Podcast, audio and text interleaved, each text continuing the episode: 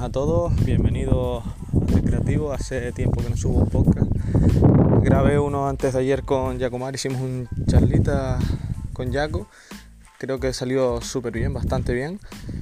Quizás no por el apartado del audio, que a la hora de renderizar el audio no lo escucho a él y sí me escucho a mí perfectamente. Es una cosa media rara en Audacity, no es culpa del programa, es culpa del programa que usé para grabar no hice comprobación que tenía que hacer y, la verdad que ahora estoy tratando de, arreglarlo a ver si hay alguna manera, si no me voy a quedar sin poder subir el podcast, que más o menos dura unos 40 minutos. Y la verdad que estuvimos, estuvimos ahí charlando de, todo lo que había pasado esta semana, de mi UI 12, del iPhone SE al final, ya después de haber visto vídeos y reviews y de los móviles Xiaomi y y demás.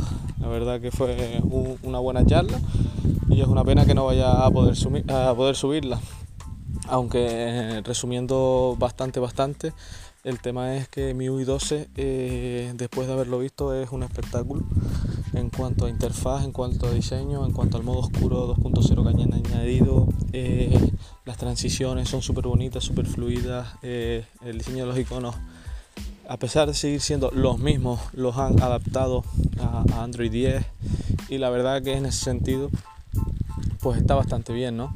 Eh, ¿Qué quiere que diga? Eh, mi UI es una capa que me gusta bastante y encima, si encima la mejoran, en el apartado de, notificaciones han, puesto un panel de control que está bastante bonito que si no lo quieres mm, como ese centro de, control lo puedes quitar y dejarlo con las notificaciones de toda la vida de los ajustes arriba y después las notificaciones debajo o directamente no implementar el modo oscuro o, todo este tipo de cosas pero claro la verdad que el modo oscuro 2.0 está súper interesante porque al final durante el día todas las imágenes todos los wallpapers todo esto se ve de una manera bastante clara y a medida que llega la noche pues se va atenuando todo el sistema de una manera más oscura como simulando la, caída del día. Y entonces a la hora de usar el teléfono es verdad que te afecta menos cuando tienes un fondo de pantalla, vamos a imaginar, pues claro, y llega a las 9 de la noche y desbloqueas el teléfono y te pega un fogonazo, pues evita todo este tipo de cosas y la verdad que está súper, súper bien.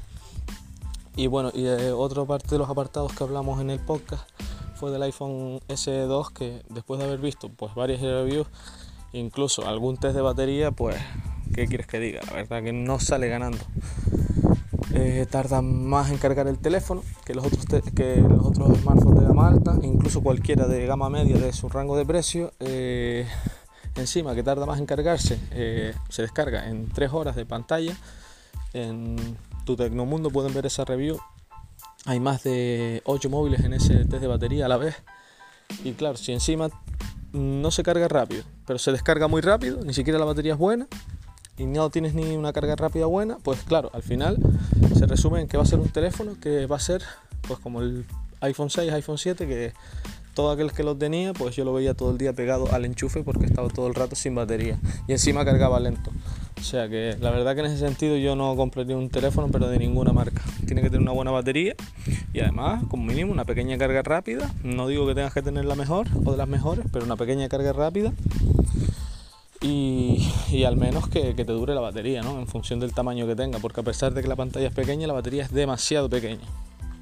Y bueno, ese es un poquito el resumen de, lo que fue el charlita con Yago, que a ver si la próxima semana conseguimos grabar, porque la verdad que fue una pena de que, de que no consiguiera subir el, podcast a, a iVoox.